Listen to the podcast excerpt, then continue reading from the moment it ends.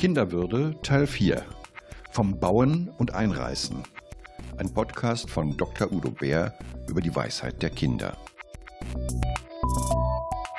Ob die Bauklötze oder die Kuchen aus Sand, ob Lego oder Märklin, ob mit Playmobil oder die Sims im PC. In der Welt der Kinder wird ständig gebaut. Wie kommt es eigentlich zu diesem Bauwahn? Für Kinder ist es wichtig, dass sie auch etwas gestalten können. Die werden in eine Welt geboren und wachsen in einer Welt auf, die vorgegeben ist, die von anderen geschaffen wurden, aber nicht von ihnen. Das heißt, sie wollen auch irgendwie was beitragen. So. Und nicht nur abwaschen oder sonst was. Sie wollen auch ihre, ihre Welt gestalten. Das ist ein grundlegendes Bedürfnis, was gut ist.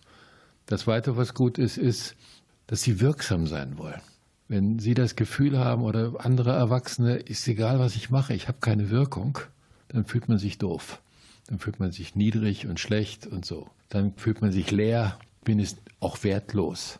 Kinder brauchen ein Gefühl der Wirksamkeit. Und wenn ich mir mit Lego oder mit Feensachen oder was weiß ich eine Welt baue, dann bin ich wirksam. Und das ist gut. Trotzdem habe ich manchmal das Gefühl, dass gar nicht die Kinder bauen wollen, sondern dass die Erwachsenen wollen, dass die Kinder bauen. Ja, dann ist es meistens so, dass die Erwachsenen selber als Kind zu wenig bauen durften.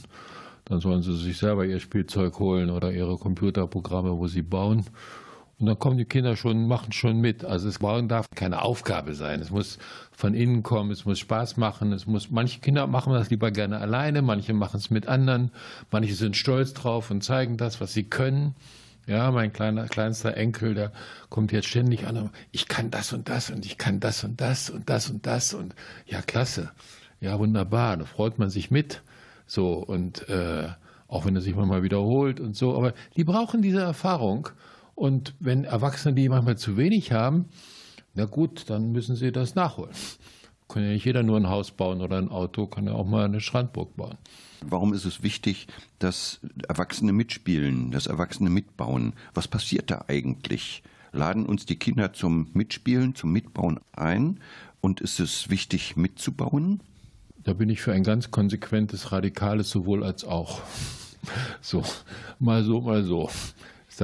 Es gibt Situationen, da machen Kinder gerne was unter sich und das stören wir Alten. So. Da sollen die mal ihre Zeitung lesen oder sonst was, die machen ihre Sandburg selber alles gut so. so. Dann gibt es Situationen oder andere Kinder, die brauchen Begleitung und die wollen die. Und die wollen auch stolz sein und ihren Stolz zeigen, was sie alles geschaffen haben. Die brauchen die Blicke der anderen, der Erwachsenen. Ob die jetzt mitbauen oder danach das bewundern, auch das gibt es. Und beim gemeinsamen Wirksamsein, beim gemeinsamen Schaffen, da passiert auch Beziehung. Wenn Sie und ich jetzt gemeinsam etwas tun, dann beziehen wir uns auf etwas Drittes, aber auch zwischen uns ändert sich was. Ja, wir schaffen eine Vertrautheit, also wir nennen das, das so, so eine Triangel, so ein Dreieck.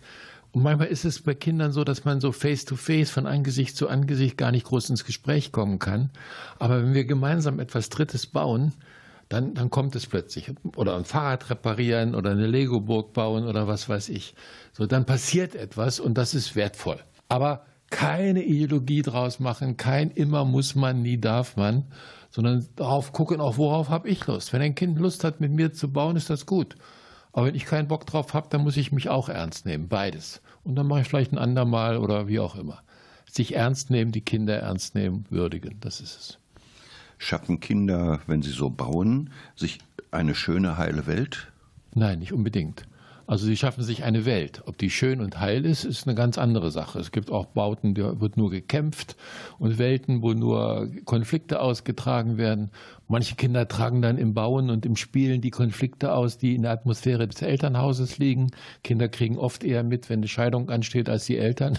Leider so. Und dann, dann liegt das in der Luft und die bauen das, die machen das. Hört da das Malen auch dazu? Auch malen auch malen, ja, auch, auch mit Papierfalten und sowas. Also das Ich habe früher als Kind viel mit Papier gemacht, da gab es noch keine Computer oder sowas, auch keine Legos damals bei uns. Äh, das gehört auch dazu.